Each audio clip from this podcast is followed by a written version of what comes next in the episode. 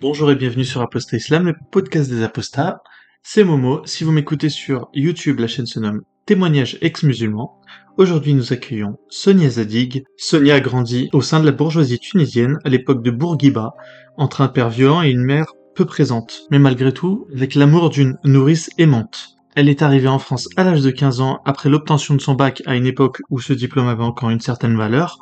Aujourd'hui, elle est mère de trois enfants. Elle se déclare féministe universaliste et elle a enseigné pendant 10 ans la linguistique anglaise. Aujourd'hui, suite à une réorientation professionnelle, elle est devenue psychologue clinicienne. Sonia a participé notamment à la révolution de Jasmin en Tunisie en 2011, où elle a pu travailler dans une clinique tunisienne et ainsi présenter sa thèse qu'elle a récemment publiée et que vous pouvez retrouver puisque Sonia Zadig, en plus d'être une femme accomplie, a également rédigé plusieurs ouvrages dont la trilogie autobiographique se composant des livres Soumise, Accords perdus et Accords retrouvés. Elle se déclare aujourd'hui ouvertement apostate et elle a déjà participé à de nombreuses interviews, dont l'une que vous pourrez retrouver sur la chaîne de podcast qui se nomme Hérétique, et que je vous mets en description. Je vous conseille d'écouter d'abord les témoignages que Sonia a fait sur la chaîne Hérétique et pourquoi pas d'aller faire un petit tour sur son blog avant de commencer cette interview. C'est moi-même euh, la manière dont j'ai procédé pour euh, pouvoir euh, faire sa connaissance.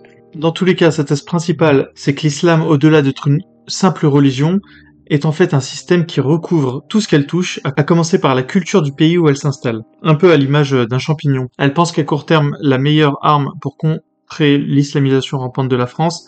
Et n'oublions pas à cette occasion que sans laïcité n'existera aucun féministe.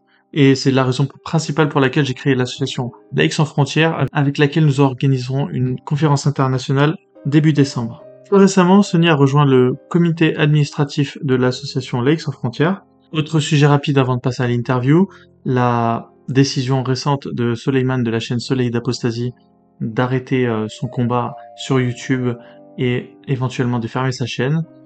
Et Soleiman, euh, je sais que tu m'écoutes et je souhaite, euh, je te souhaite le meilleur pour la suite. Merci beaucoup d'avoir consacré euh, ton temps, ton énergie à la cause des apostats. Merci de ton engagement, merci de ta bonne humeur, merci pour tout ce que tu as fait, merci pour tes efforts, merci pour ton courage. Tu as été un vrai compagnon de route toutes ces années et je te souhaite sincèrement de réussir tous tes projets à venir.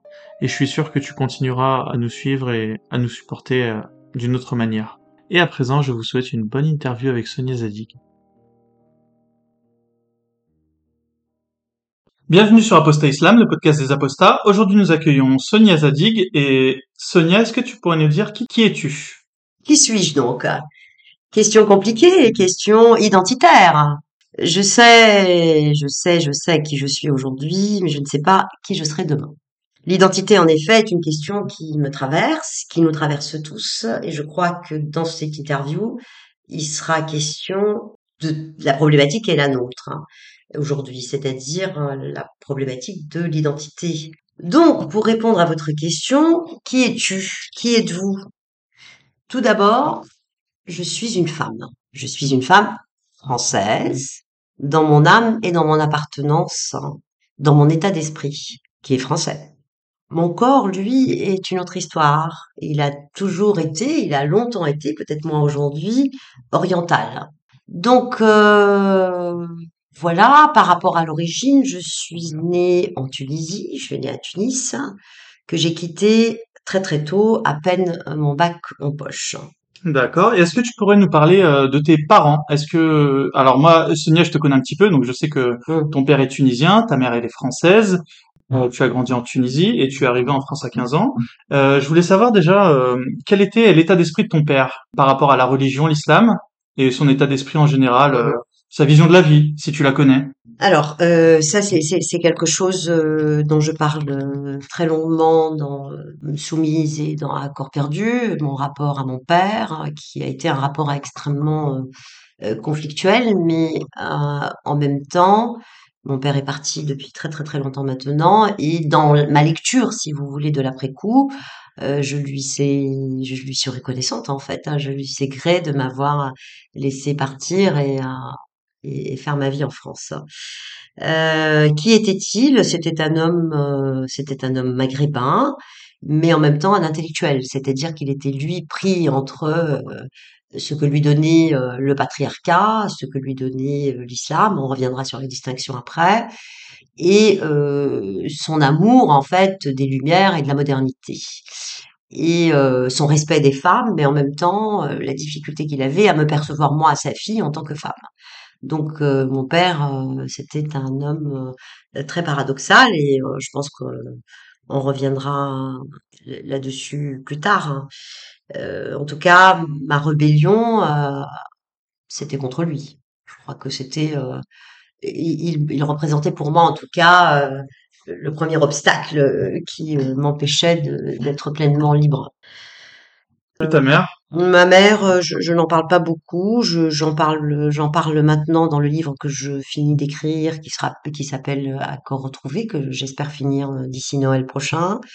Euh, j'ai eu une mère absente, une mère mélancolique, mais j'ai eu des substituts de mère, des substituts de femmes. Mais vous me parlez de mon enfance.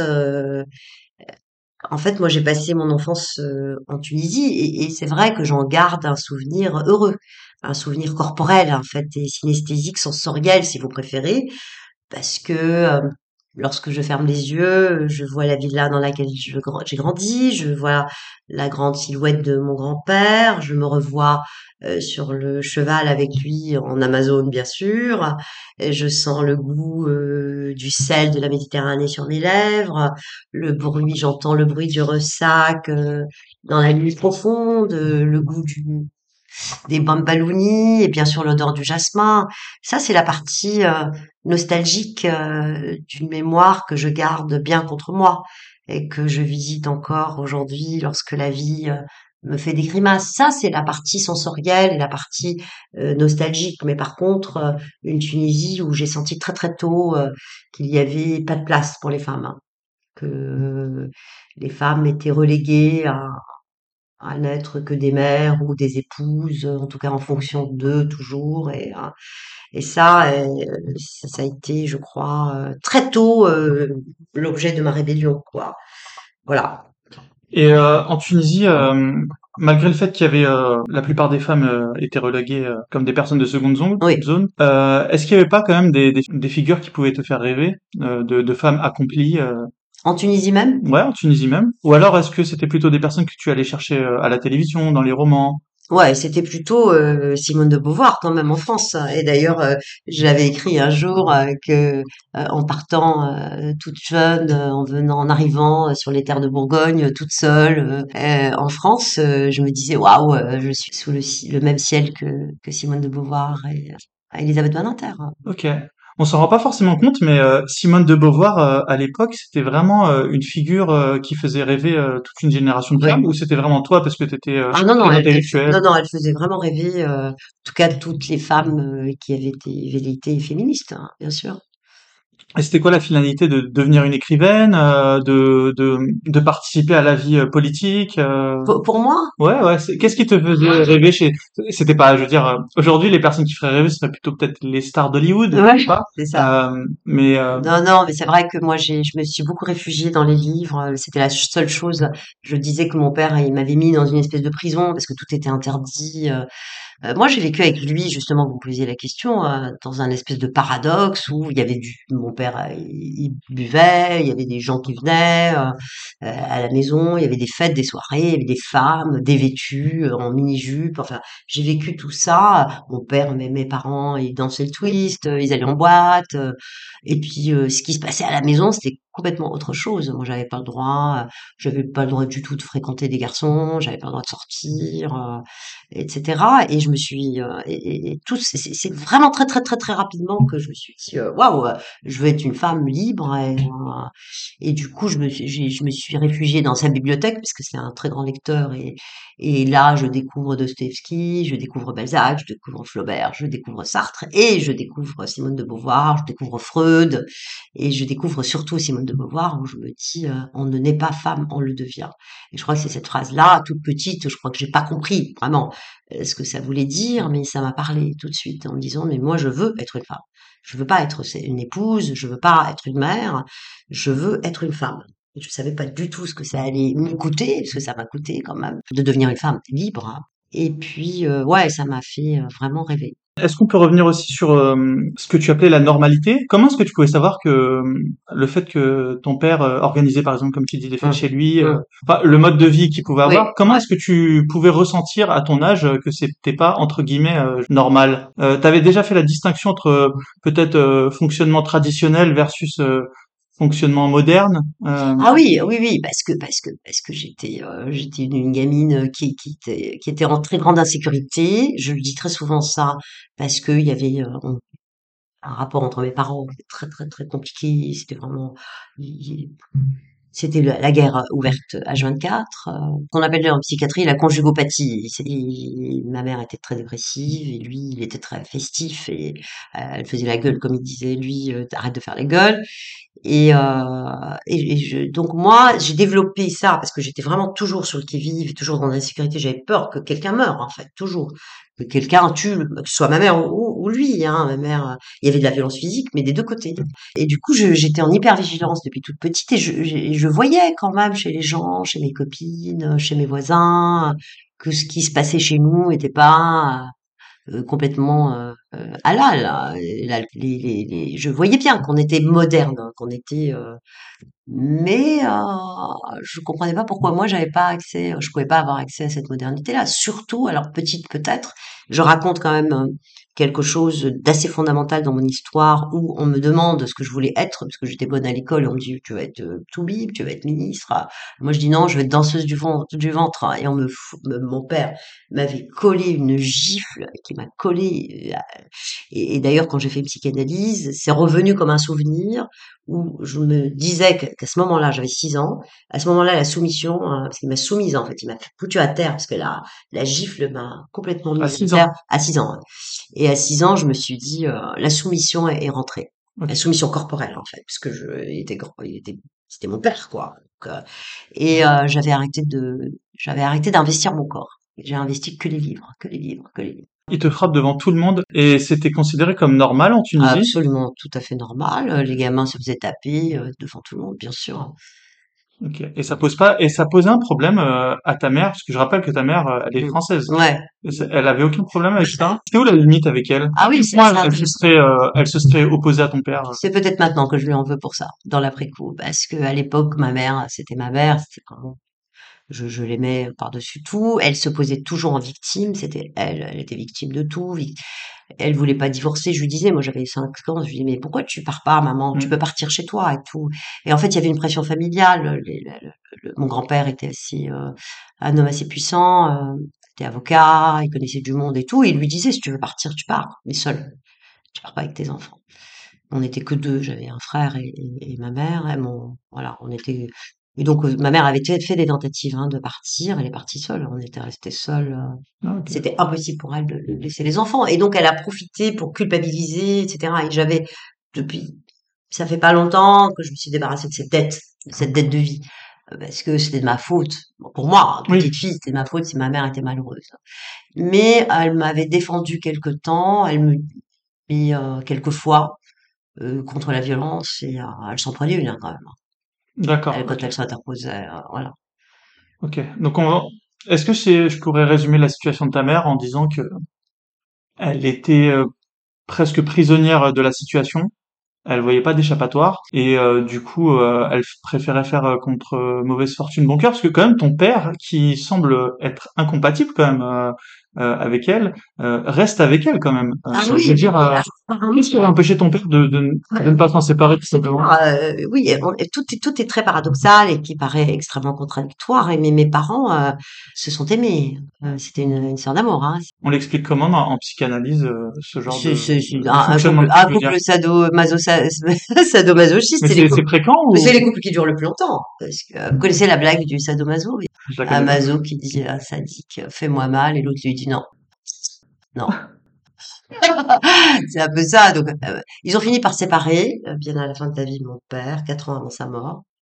Moi, je j'ai pas pris parti en disant ça me regarde pas. Mais non, non, c'est vrai que quelque part, la violence euh, contre les femmes, les violences contre les enfants, les violences contre les, les animaux étaient légitimées. C'était pas, c'était très très courant qu'on tabasse un chien, un chat, une femme, un enfant. euh, je le raconte un peu dans dans un corps perdu, ça. c'est- Ouais. Est-ce que tu avais d'autres euh, figures d'autorité euh, quand tu étais jeune? Autorité. Euh, euh, oui, figures. euh, bienveillante. Ouais. Oui, mon grand-père, que j'aimais par-dessus tout. Pourtant, vrai musulman. Lui, mon père, il se l'a joué un peu athée, il se l'a joué. Et par contre, et ça c'est ma thèse principale, en disant l'islam n'est pas une religion, n'est pas forcément un dogme, c'est plutôt une culture, hein, c'est plutôt une façon de faire, etc. Et mon père, se disant athée, était pour moi éminemment euh, musulman. Mon grand-père, lui, ne, ne, ne- mais il était hajj, euh, Mm. il avait fait la, la- plusieurs fois le pèlerinage à la Mecque, etc. Et voilà. Et pourtant, c'est un homme que j'ai aimé par-dessus tout, et je crois que c'est un homme aussi qui m'a, qui m'a, qui m'a fait aimer les hommes, parce que j'aurais pu devenir extrêmement, euh, Misandre. ouais, misandre contre les hommes, etc. Mais lui, euh, je trouvais qu'il était juste. hein. Mon père n'était pas juste. hein. Parce que foutre une baffe, parce qu'on veut être danseuse à 6 ans, euh, depuis cet, cet événement-là, en tout cas moi, symboliquement, je, je le mets ici. Je dis quand même à 6 ans, d'abord je sors un peu du moule, euh, je vais être médecin ou je vais être ingénieur ou je vais être je sais pas quoi, donc je déçois socialement devant tout le monde, la honte. Et surtout, je dis je vais danser. Non mais danser, c'est-à-dire que t'es, pute en fait. Ouais, tu veux donner du plaisir. Surtout que la danse orientale, c'est une danse euh, ouais, très plus lassive, ouais. très très lassive et très euh, et euh, voilà. En tout cas, ça pourrait se comprendre. Et ta grand-mère, euh, du coup, euh, paternelle? Parce que ce, ce grand Hajj, est-ce qu'il a trouvé une femme euh, à sa hauteur? euh? Euh, oui, ma grand-mère. alors c'était beaucoup de respect. C'est pas un couple que j'ai jamais vu. Le il il était très respectueux envers sa femme, mais vraiment. Euh, d'ailleurs, ma, ma grand-mère avait le pouvoir. hein. Enfin, c'est comme beaucoup de familles patriarcales, hein, c'est-à-dire que c'est extérieur, etc., et que les femmes, ont- ayant le pouvoir du sexe, ont le pouvoir euh, de tout. Non, non, moi je- j'en garde un souvenir euh, lumineux de mes grands-parents, de mes deux grands-parents. Mm. Ah, mais comme quoi, parfois, je veux dire, une, une euh, éducation euh, traditionnelle, euh, enfin, je des gens traditionnels euh, Mm. peuvent avoir beaucoup plus de valeur que... Ah oui, oui, oui, je me souviens que euh, mon grand-père l'a, l'a protégé énormément, surtout à la fin de sa vie. euh, il, il lui avait fait donation de tous ses biens parce qu'il savait que si jamais il mourait, Elle avait un huitième. ah oui, oui, oui, voilà. Et donc euh, non, non, il la respectait énormément. Il l'avait épousée par contre, euh, elle avait à peine euh, 11 ans. Ah ouais, ok. Et ouais, C'était déjà choquant à l'époque ou... c'était pas choquant à l'époque. Mais, euh, c'était des alliances familiales euh, de, de, de, de propriétaires terriens, de choses comme ça. Ok. Un mariage de raison. Ouais, 11 ans, là. 11 ans. Moi, j'étais un peu euh, choquée parce qu'elle me disait que ton grand-père, quand il m'a épousée, je jouais encore avec mes poupées. Ah bah écoute. Mais ça, c'est un peu la délicatesse des musulmans. Hein. Euh, c'est une délicatesse euh, d'aimer les petites filles, mais ça, Ça s'explique comment, à ton avis? Bah, je sais pas, c'est légitimé quand même par l'histoire du prophète lui-même, non? Ouais. Ouais. Donc ça peut être choquant puisque tout ce qu'il a fait, lui, le prophète, euh, est bon et du coup, en épousant une petite de 9 ans, on peut épouser euh, des gamines et ça, ça, ça dure encore. Hein. Je veux dire, c'est dans la droite ligne euh, Mm. comportementale. Exactement. Je voulais revenir sur la distinction que tu pourrais faire entre le patriarcat et l'islam. Euh, Mm. Si, par exemple, ton père avait totalement apostasié de l'islam, qu'est-ce qui resterait Si on prend le terme euh, patriarcat, qu'est-ce que ça veut dire? C'est une forme d'organisation sociale, politique, qui est exercée par euh, où, où l'homme exerce le pouvoir dans le domaine, dans tous les domaines. On est d'accord? Mm. Bon, l'islam venant légitimer le patriarcat, c'est-à-dire que en effet, l'islam vient donner une légitimité par un texte sacré, par une sunna, à un, un système établi de patriarcat. Donc mon père, même si il se disait athée, mon père n'a jamais fait ramadan de sa vie. Jamais fait le... Personne ne faisait le ramadan, mais par contre on s'asseyait euh, à la rupture du, du jeûne le soir et on mangeait quand euh, la veine, etc. Bon bref. Et moi j'étais un peu ado- j'étais adolescente, j'avais 13 ans je crois. Mon père était dans la cuisine et on préparait, c'était la fin du ramadan, on préparait, euh, la nounou préparait des, euh, des baklava, des choses pour l'Aïd. Et moi je prends une amande et je la mets dans la bouche. Il me voit Il me voit, lui qui a jamais fait, il me chope par les cheveux, il me fait vomir et cracher mon amant la tête dans les toilettes. Ça, c'est un, un souvenir que je n'oublierai jamais, en fait. C'est-à-dire, fais pas euh, ce que je fais, en fait. Fais pas ce que je fais. Lui, il a jamais cru au, bon Dieu, il a jamais, voilà, enfin, d'après ce qu'il disait.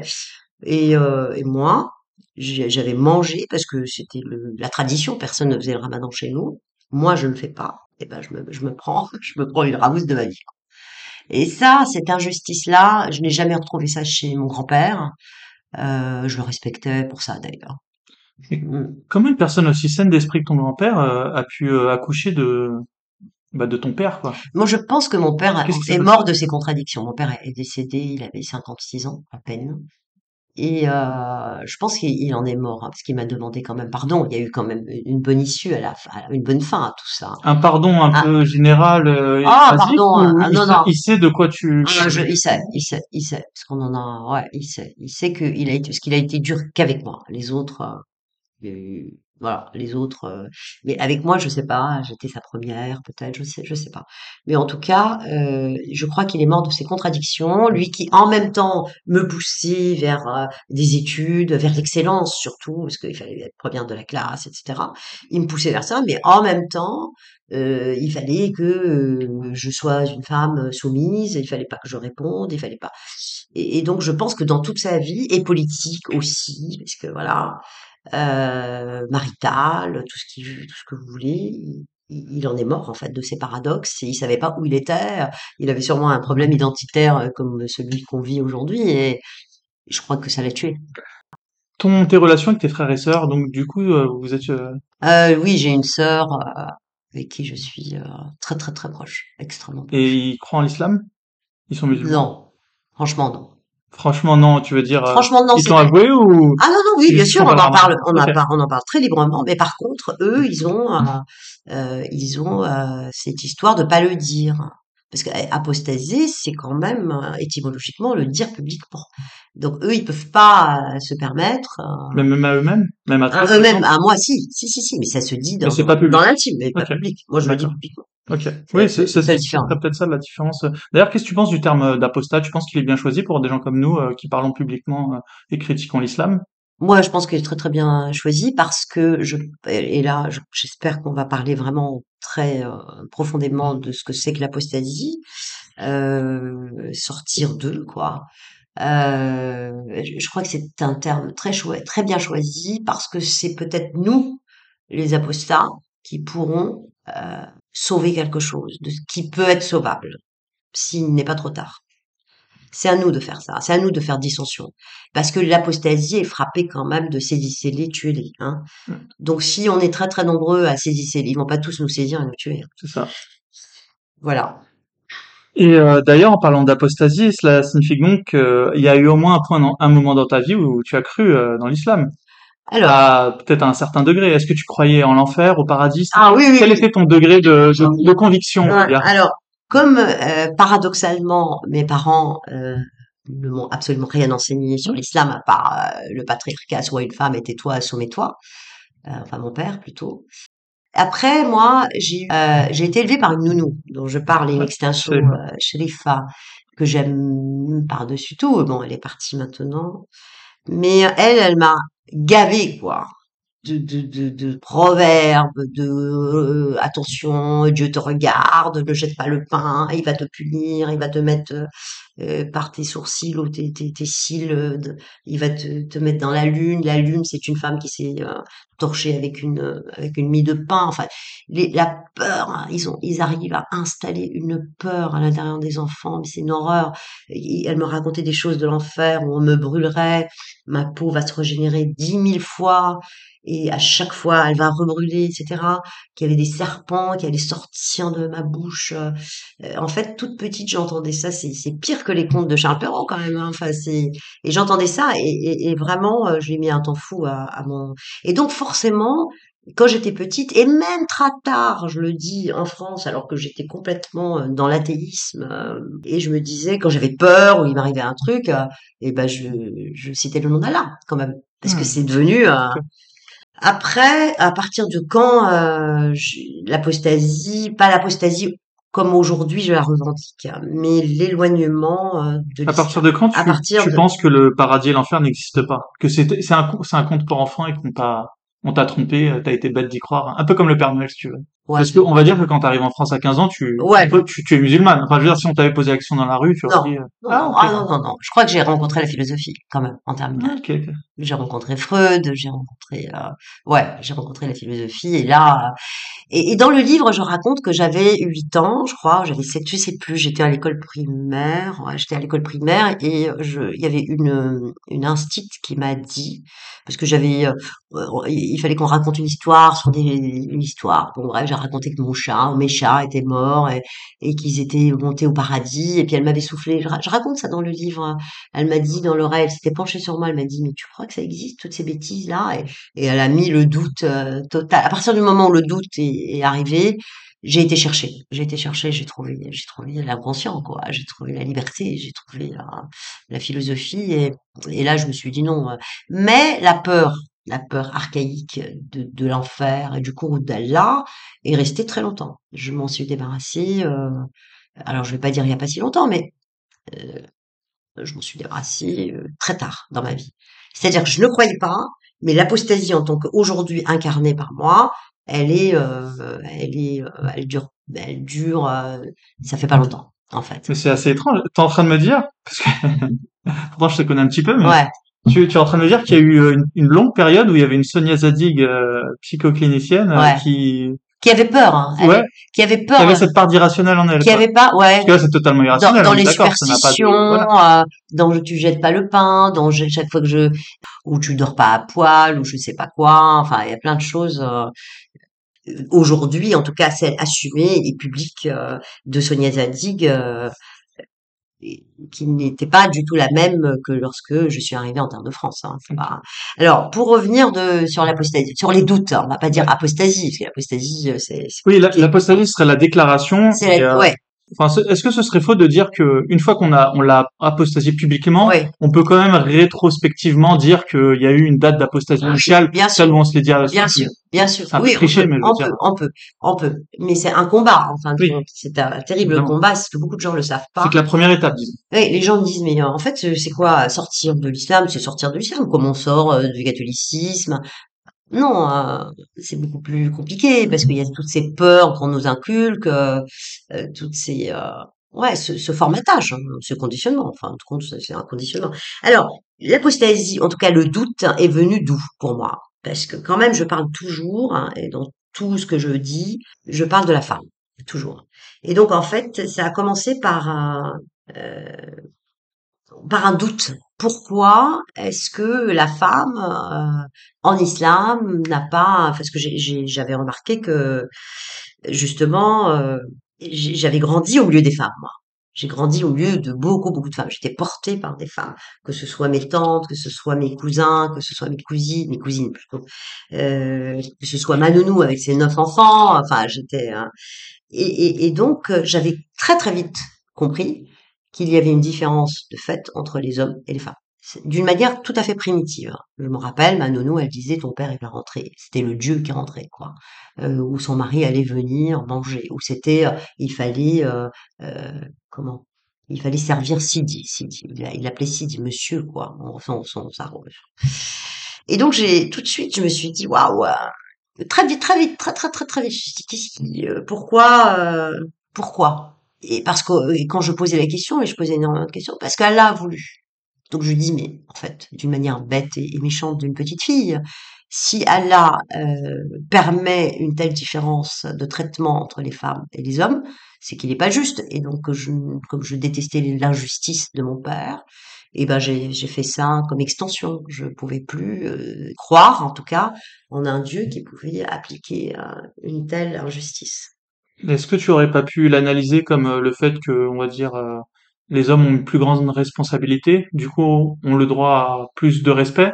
J'essaye de... Parce que j'avais une, euh, une idée euh, de- des femmes qui était euh, justement assez assez positive. Les femmes courage pour moi, c'était Mm. des femmes courage. C'était, je voyais bien qu'elles faisaient tout. Les mecs, ils venaient, ils mettaient les, les pieds sur Ah, la elles valent pas moins. Ah, ah bah oui, ça, j'en j'en- j'en suis persuadée.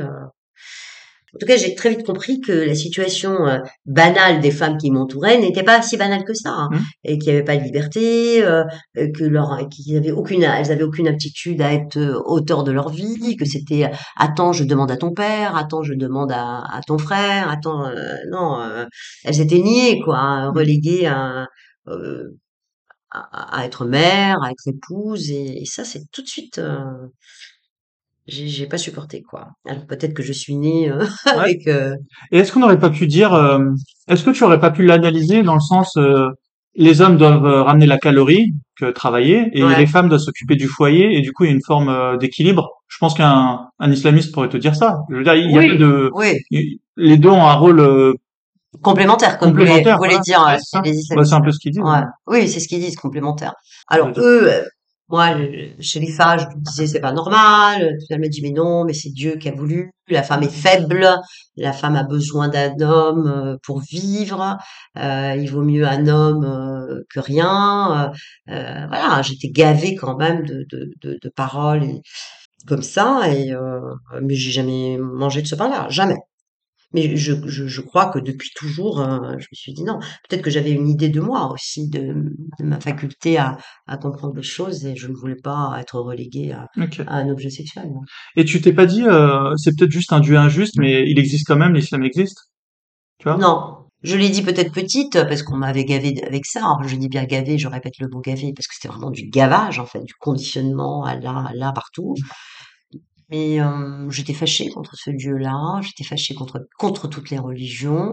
Voilà, donc je suis, euh, j'ai remis absolument le, le dogme en question. Et puis autre chose aussi. Euh, on me disait si tu fais ça, tu vas voir le courroux d'Allah, etc. Et je faisais, vous voyez. Ah. je mettais le pain dans la poubelle, etc. Il m'arrivait rien du tout, quoi. Je faisais des petites choses comme ça. J'ai des petites expériences. Non, mais ça peut être. euh, Je vais t'en partager une. J'ai bu euh, de l'alcool euh, pendant que j'étais musulman. Ouais. Enfin, pas juste pour voir euh, dans le sens euh, Ouais, enfantin du terme, oui, oui. pour voir si quelque chose allait se passer. Oui. Et, et rien ne s'est passé. Et bien voilà, voilà, je Et, pense que, euh, ouais, ça, ça m'avait marqué à l'époque.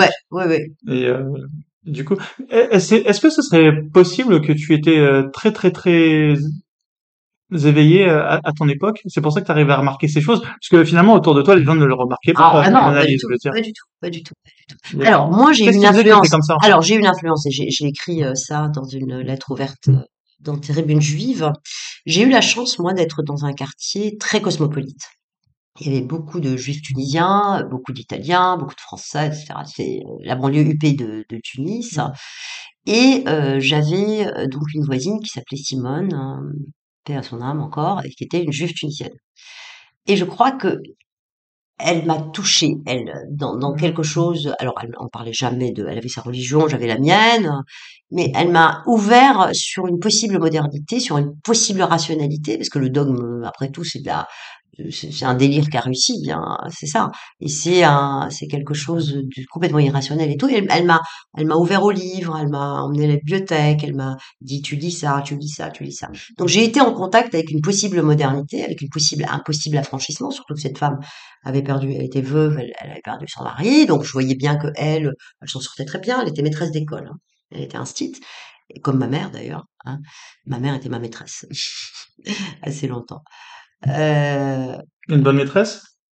Ouais, je pense, ouais, je pense. Ouais. Et euh, puis voilà, qu'est-ce qu'il fait? C'était des doutes, hein, des doutes, des doutes. Pour c'est c'est- une femme, elle vit toute seule, elle s'en sort très bien, Mhm. son jardin est beau, elle, elle- pouvait voyager, elle avait de l'argent, elle lisait, elle m'a ouvert sur Montaigne, elle m'a. Je crois que ce qui m'a sauvé, c'est la littérature, hein. c'est la, c'est la pensée, quoi. Et donc du coup, j'ai bien vu l'obscurité qui régnait autour. D'ailleurs, ça me fait penser, tu, tu définirais la femme moderne comme euh, femme euh, libre euh, de ses choix et libre financièrement. Et... Libre financièrement, c'est pas une liberté, c'est une autonomie, c'est très Qu'est-ce important. qui distinguerait la femme traditionnelle de la femme moderne? Euh, traditionnel, c'est-à-dire dépendant d'un euh, autre. Qu'est-ce qui distinguerait Sherifa de Simone, par exemple? Sherifa, t'as Bah, et, Bah, et Simone. la Parce que Simone, tu l'as définie moderne, ouais, c'est-à-dire que quand même, tu, ouais. elle a le droit Bah, de la modernité, tu, tu, bien tu sûr. pas Et ben la modernité simplement, euh, est un accès euh, à la connaissance par le savoir, c'est-à-dire que tout est rationnel et, c'est ça.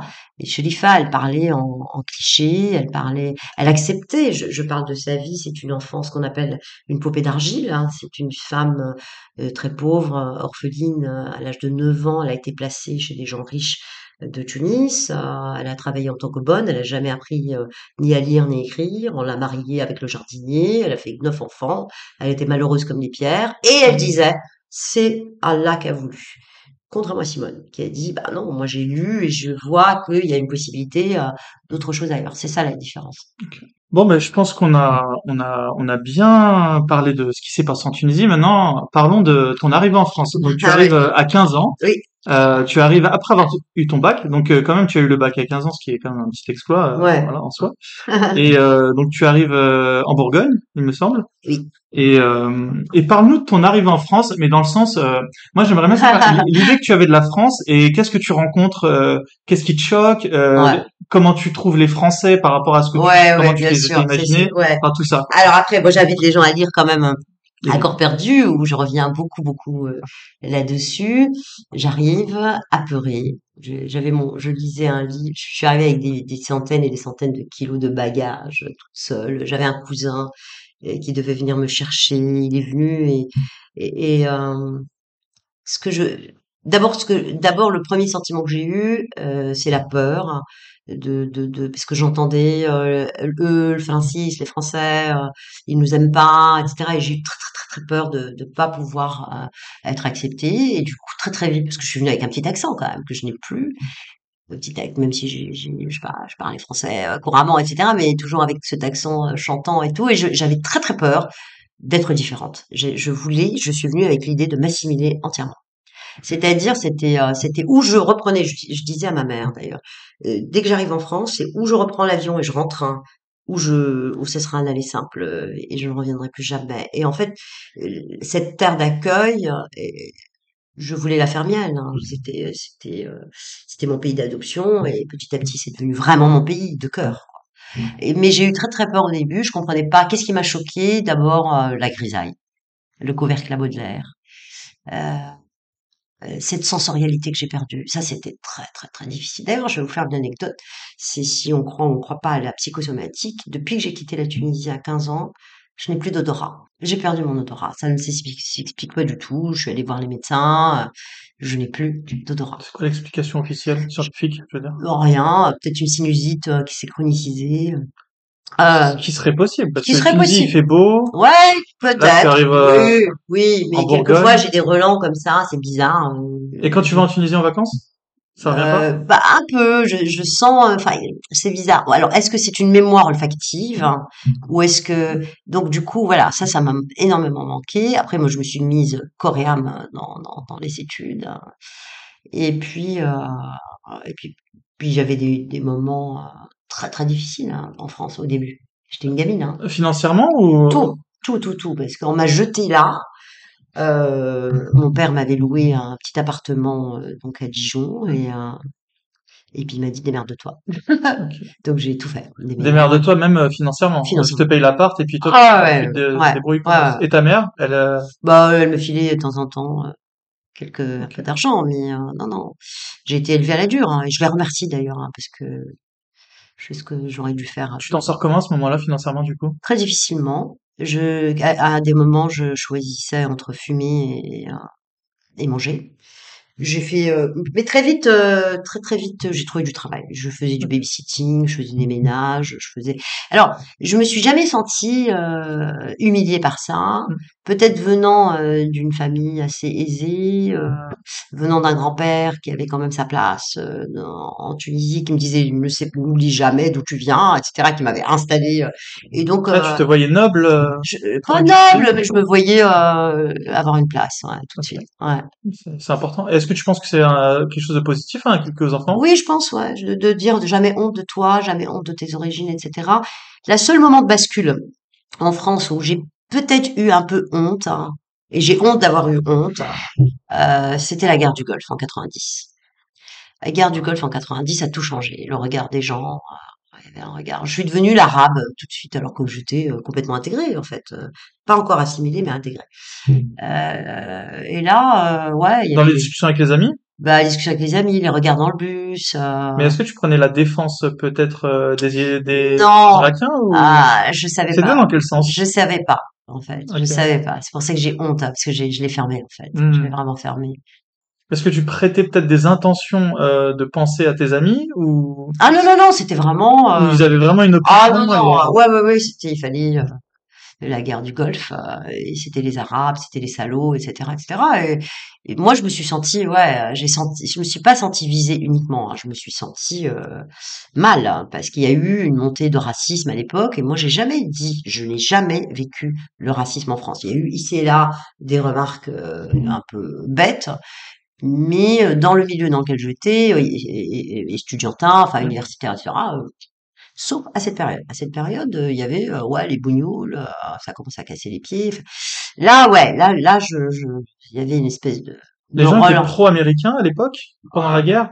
Parce que tu nous dis ça. Ah oui, Moi, ah moi, oui. je, j'ai Mais pas toi, t'as pas, t'as pas connu la guerre du la première guerre du Oui, la première, on parle bien de la Ah première. oui, les, les gens étaient Donc, pro. 1980. 90, hein, ouais, 91, il a attaqué. Ok, Ça a commencé en 90, hein, la guerre. Ouais, je, et c'était une guerre, euh, c'était une guerre euh, euh, presque vidéo. On voyait rien, en fait, on voyait pas les, on voyait rien. On voyait des, des lumières bleues. Parce que moi, j'écoutais la télé. Je me rappelle, j'étais dans mon appartement, j'avais froid, il faisait moins 17, euh, j'avais trois pulls. Je pouvais pas, j'avais pas les moyens de mettre le chauffage, vraiment. Euh, et écouté la radio euh, à l'époque et on entendait euh, que Saddam Hussein a balancé des scuds sur Israël, euh, qu'Israël avait pas le droit de, de riposter. Et, mais moi, je comprenais pas. Je, je, je sais, je, je, ce que je sais, c'est que en rentrant en Tunisie, il y avait un racisme anti-occidental qui, Ah. qui avait explosé aussi. Donc des deux côtés, je me suis dit waouh, quelle est mon appartenance en fait. C'était quoi ton analyse euh, des racismes euh, des deux pays? Est-ce, qu'il- y en avait un Alors après, après cette guerre-là n'était pas une guerre. euh, Moi, je, je suis d'abord, je suis vraiment euh, anti-guerre en général, et secondo, je, les Arabes, les connaissant quand même bien de l'intérieur, ont senti une humiliation. Déjà, la guerre de 67 a été une humiliation pour eux. Bon, ils l'ont bien cherché, ils ont attaqué Israël, ils ont trouvé plus plus plus fort. Hein. Et là, la guerre du Golfe a été pour moi injuste, vraiment. Et ça, ça, et euh, la, la deuxième guerre, heureusement que la France, la deuxième guerre du Golfe. Et heureusement que la France, avec Chirac, ils ont dit non, non, on n'y va pas. Mais la première, euh, qu'est-ce qu'on va s'ingérer euh, dans des histoires entre eux, quoi? Mm. De toute façon, ils n'arrivent pas à s'entendre. hein. Bon. Voilà. Donc, euh, ouais, il y avait une explosion parce que les Arabes se sont sentis complètement humiliés, à juste titre, hein, à juste titre. À quel niveau euh, co- Comment euh, Ok, je vais essayer te- de te donner un, un point de vue peut-être occidental ouais, caricatural. ouais, ouais. Disons que on pourrait comprendre. Je te dis pas que tout ce que je vais te dire est vrai, hein, factuellement, mais je vais te dire le ressenti qu'aurait pu avoir un, un- un Français. On aurait pu se dire euh, Saddam Hussein euh, envahit le Koweït. euh. Du coup, euh, il y a une coalition internationale euh, qui décide de, de se débarrasser de, ce gêneur Ouais. et, euh, et donc qui intervient en Irak et forcément un pays contre plusieurs pays, ça- Mm. c'était la défaite assurée. Euh, on pourrait dire quelque part que du point de vue français, il y avait une certaine justice euh, là-dedans. Euh, en quoi c'était une analyse euh, erronée et fausse et en quoi elle n'était pas partagée du coup par euh, par les Tunisiens parce que eux eux ne devaient pas avoir cette analyse là du Bah, tout. bien sûr, par les Tunisiens et par, par une certaine faction de, de Français, et même les historiens aujourd'hui dans l'après-coup, on n'avait rien à faire dans cette guerre. Enfin, c'était une guerre entre eux. Enfin, les Américains, ils sont allés avec la coalition donc, dans la France euh, pour des histoires de gros sous hein, et de pétrole. Hein. C'était pas comme on est allé au- en Libye, on n'avait pas à le faire. C'était un pays, maintenant c'est cinq, c'est une catastrophe en fait. hein. Je suis pas pour euh, l'ingérence. Mm. Voilà. Ok.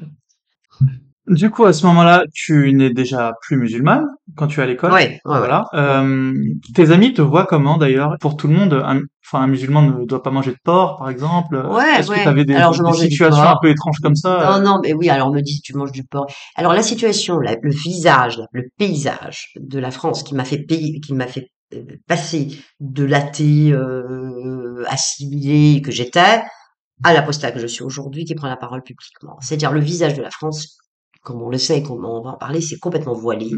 Le- le- L'espace public a complètement changé. Et ça devient dangereux euh, pour moi qui ai quitté justement les rives de Carthage pour euh, échapper au patriarcat, pour échapper à l'islam, pour échapper à tout ça. Hein.